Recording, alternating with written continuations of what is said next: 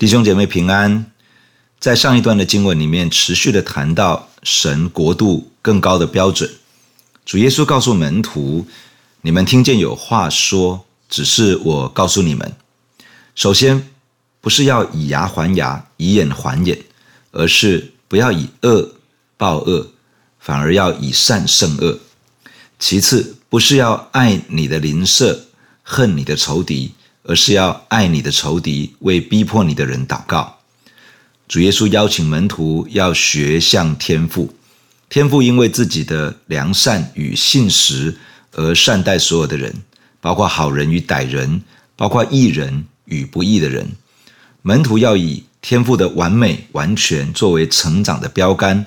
主说：“你们要完全像你们的天父完全一样。”今天我们要看的经文是在马太福音的第六章一到十五节，让我们先一起来祷告。慈爱的天父，我们在你的面前仰望你，谢谢你赐下圣经，谢谢你赐下圣灵，要开启我们，帮助我们明白你的真理。恳求主赐下属灵的悟性智慧，使我们在听在读你的话语的当中，我们可以领受从你来的属灵的粮食。谢谢你与我们同在，奉主耶稣的名，阿门。马太福音第六章第一节：你们要小心，不可将善事行在人的面前，故意叫他们看见。若是这样，就不能得你们天父的赏赐了。所以你施舍的时候，不可在你前面吹号，像那假冒为善的人在会堂里和街道上所行的，故意要得人的荣耀。我实在告诉你们，他们已经得了他们的赏赐。你施舍的时候，不要叫左手知道右手所做的，要叫你施舍的事行在暗中，你父在暗中察看，必然报答你。你们祷告的时候，不可像那假冒为善的人，爱站在会堂里和十字路口上祷告，故意叫人看见。我实在告诉你们，他们已经得了他们的赏赐。你祷告的时候，要进你的内屋，关上门，祷告你在暗中的父，你父在暗中察看，必然报答你。你们祷告不可像外邦人用许多重复话，他们以为话多了必蒙垂听。你们不可效法他们，因为你们没有祈求以先，你们所需用的，你们的父早已知道了。所以你们祷告要这样说：我们在天上的父，愿人都尊你的名为圣。愿你的国降临，愿你的旨意行在地上，如同行在天上。我们日用的饮食，今日赐给我们，免我们的债，如同我们免了人的债，不叫我们遇见试探，救我们脱离凶恶。因为国度、权柄、荣耀，全是你的，直到永远。阿门。你们饶恕人的过犯，你们的天父也必饶恕你们的过犯；你们不饶恕人的过犯，你们的天父。也必不饶恕你们的过犯。在登山宝训当中，主耶稣谈论了天国八福，谈到门徒的生命本质是光，是盐，陈明他自己来到是为了成全律法和先知，也就是旧约圣经里面的预言，还有公义的要求。凡是把上帝的话语的一点一画，也就是一些最小的细节忽视掉、废掉，又教导人这样做的。在天国要称为微不足道的，凡自己遵行上帝的话语又教导人遵行的，在天国要称为伟大的。主耶稣并告诉门徒，若是他们的义不能够胜过文士和法利赛人的义，断不能进神的国。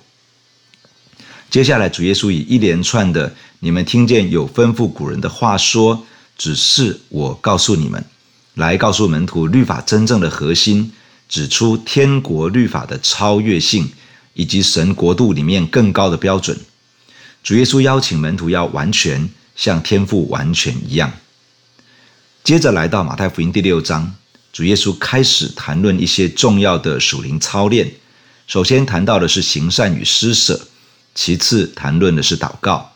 主耶稣指出，不论是行善或者是施舍，都是单单为了天父而做。主耶稣也教导门徒该如何的祷告，以及祷告会遇到的阻碍，让我们陆陆续续来分享。第一，行善与施舍，不要求人的荣耀，而要单单的为天父而做。主耶稣告诉门徒：你们要小心，不可将善事行在人的面前，故意叫他们看见。若是这样，就不能得你们天父的赏赐了。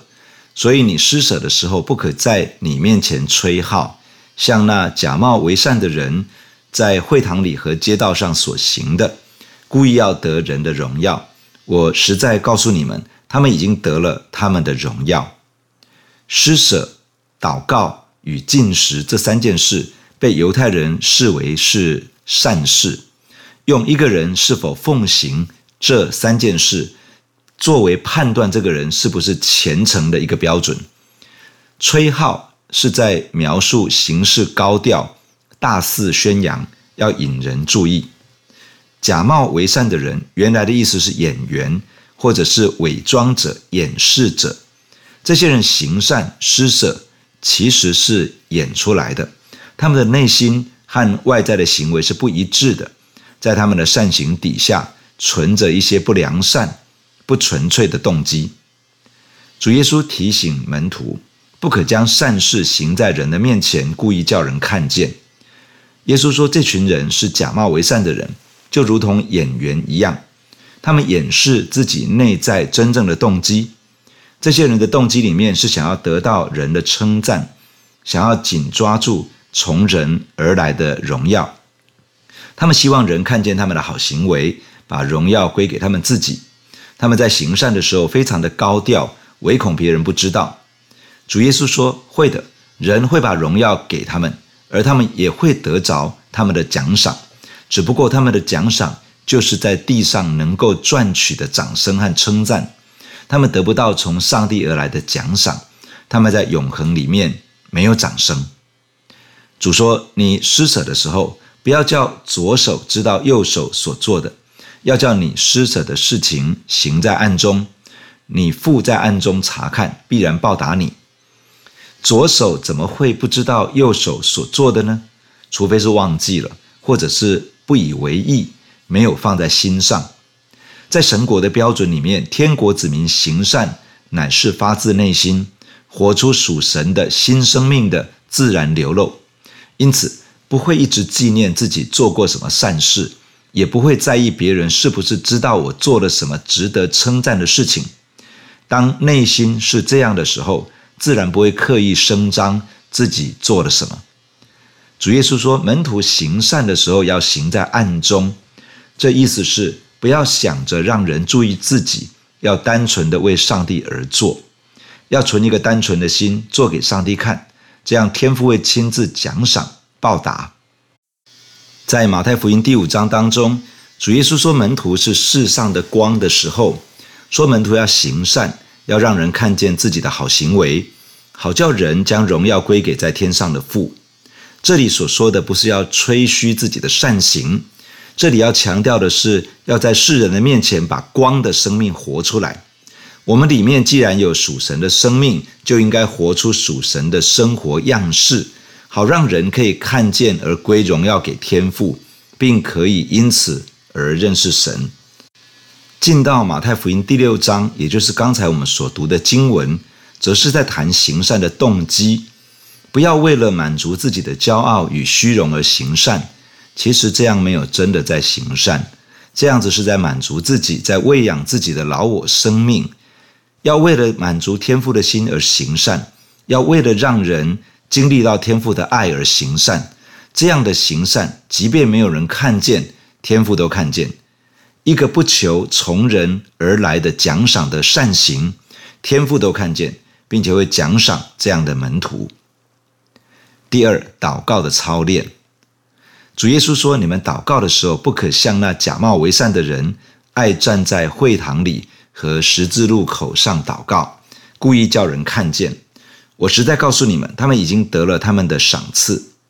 会堂是犹太人宗教与社交生活的中心，在会堂里祷告，这是在会堂中聚会必有的仪式与流程。十字路口原来的意思是指街道的角落，是人来人往的地方。有一些人喜欢在会堂里和街道上让人看见他们在祷告。主耶稣说，这样假冒为善的人的祷告是为了让人看见，是为了让人称赞他。这样的人会得着他们很想要得到的奖赏，但是从神那里却会一无所获。主耶稣要门徒留意这种试探，不要进入这样的心态里。主说：“你祷告的时候，要进你的内屋，关上门，祷告你在暗中的父。你父在暗中察看，必然报答你。”内屋字面上的意思是储藏室、库房、隐秘的房间，这指的是一个人的内心，那个别人看不到的所在。关上门指的是不被外界事物打扰，专心寻求神，专心向神祷告。祷告时要进入内室，而不是在外面。这不是说不可以在公开场合祷告，而是指要从内心发出真诚的祷告。主耶稣提醒门徒要从内心发出祷告，要把祷告的焦点对准神，要单纯的向天父祷告，专心寻求神的面。天父会纪念你的渴慕，天父会报答你，奖赏你。祷告是一个属灵的操练，不要把属灵的操练拿来作为高抬自己的工具。这样的行径其实是在利用上帝，是以敬虔作为得利的门路。属灵的操练一定要对焦在上帝的身上，让对上帝的敬虔使得自己与天父的心连结在一起。以至于天父亲自来满足我们的心，敬虔加上知足的心，便是最大的利益了。主耶稣接着说：“你们祷告不可像外邦人，用许多重复话，他们以为话多了必蒙垂听。你们不可效法他们，因为你们没有祈求以先，你们所需用的，你们的父早已知道了。外邦人指的是不认识神的人。”主耶稣谈到祷告，还有一件要注意的事情，就是不要像外邦人的祷告。这里提到外邦人的祷告有一个现象，就是用许许多多的重复话。祷告里面重复一些祷告词，其实不是真正的问题。真正的问题是为什么你要这样做？这些人用许许多多重复的话祷告，因为他们以为这样子必蒙垂听。这意思是说，我这样一直念，一直念，重复的念，不断的念。事情就会发生，这种心态好像是在念咒一般，以为念多了事情就会发生。这种心态也好像是在用一些方式想要操弄他们祷告的对象，就是他们所拜的神明。这样的方式也仿佛认为是因为我念得够多了，够虔诚了，所以神明听见了，回应了。这些都不是神的国度当中关于祷告的观念与教导。主耶稣说：“不要用这样的方式去祷告，不要用这种观念去想祷告，因为天父知道我们一切的需要，在我们还没有祷告以前，天父早就知道我们的需要是什么了。所以，祷告的重点不是解决问题和需要，祷告的根基不是人的虔诚，祷告的成就不是因为人的努力。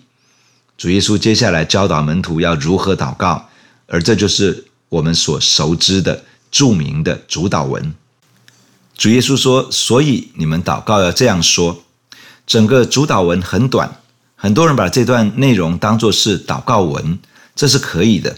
但是我们需要明白，主耶稣是给予一个祷告的架构，门徒要用这个架构去向天父祷告。这个架构会厘清祷告的核心，校正祷告的动机，提升祷告的信心，以至于帮助我们建立与祷告的对象。也就是天父有真正的关系。主祷文的开头说：“我们在天上的父，神是我们的天父，是用永远的爱爱我们的天父，是发怜悯施慈爱的天赋。天赋的爱是我们祷告的根基。真正的祷告是从与天赋的爱的关系出发的。我们每一次来到神的面前祷告，都可以花一段时间浸泡在天赋的爱里面。接着。”愿人都尊你的名为圣。神的名字启示出他是谁，是怎样的一位神，他的属性，他的能力、权柄，他美善完全的救赎计划，以及他曾经做过的工作，还有他的热心所要成就的事情。我们祷告的时候，可以用神的名字来赞美他，来称颂他，宣告他的名字所启示出来的属性、全能，以及神的心意，还有他的工作。紧接着是愿你的国降临，愿你的旨意行在地上，如同行在天上。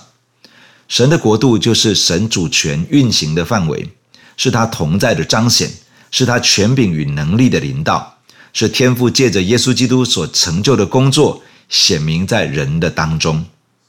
我们可以为着自己、为着家庭、为着教会、为着地区、为着社会与国家，甚至是列国祷告，祈求神的国度临到，神的救恩临到，神的大能彰显，神的救赎计划成就。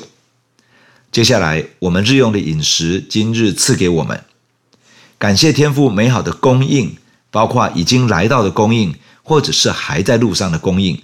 即便眼睛还没有看到，仍旧带着感恩的心，感谢他的预备以及赏赐。再来是免我们的债，如同我们免了人的债。债指的是过犯、罪恶、亏欠，求神赦免我们的过犯、罪恶。如同我们也饶恕得罪我们的人一般，我们的过犯罪恶需要天父的赦免，而我们也需要释放饶恕给那些亏欠我们的人。再来是不叫我们遇见试探，救我们脱离凶恶。求神保守我们不要进入试探中。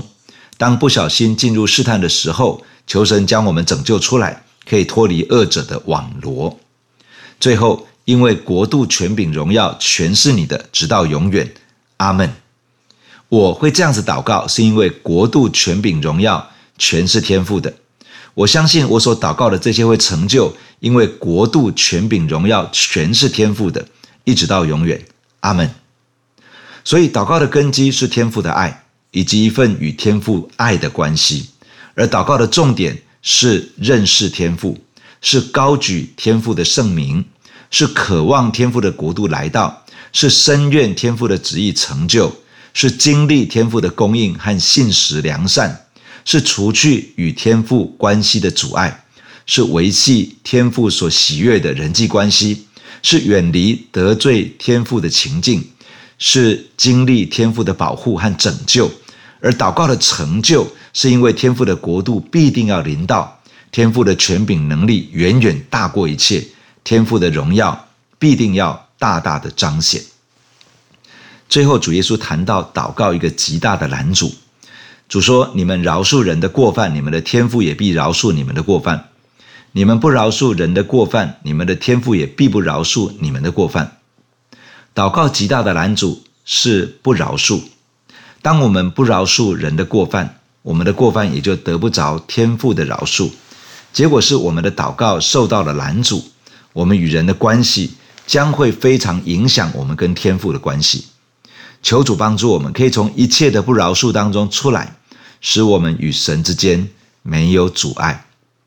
弟兄姐妹，让我们在神的面前一起来祷告。首先，我们为自己祷告，求主帮助，让我们的行善、施舍、祷告都能够蒙神的悦纳。让我们来祷告，亲爱的天父，我们来到你的面前，感谢你。你是那位鉴察万事的神，你深知道我们里面的动机，我们的善行，我们的给予、施舍，我们的祷告，各方面，主啊，你知道我们深处的动机。主若是有任何不单纯的动机，求主鉴察，求主赦免，求主洁净。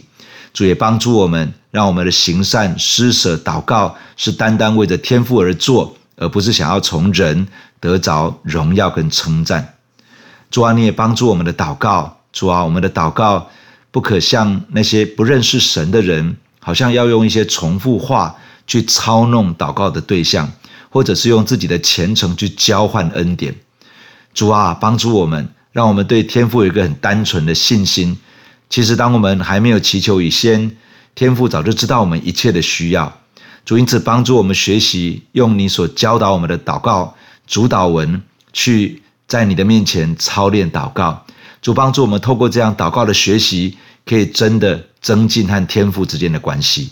谢谢你听我们的祷告，悦纳我们。接下来，我们为福音朋友祷告，求神引导他们的心经历神，归向主。主啊，你赐恩在我们还没有认识主的家人、亲戚、朋友左邻右舍。主啊，你亲自的施恩，祝你亲自来造访他们，主你的圣灵运行在他们的身上。主啊，让他们在他们的需要当中，可以有机会经历到天赋的大能和供应，是超过他们的所求所想的。主啊，你亲自的赐福在他们的身上，使他们觉察到上帝跟他们所习惯求告的那些神明是不一样的。主啊，让他们的心中的眼睛被开启，可以被圣灵引导而来认识主耶稣，得到永远的生命。求主亲自的赐福。主啊，带领这一天，让我们在你的恩典当中喜乐，在你的同在里面恢复力量。谢谢你听我们的祷告，感谢你奉耶稣基督的名，阿门。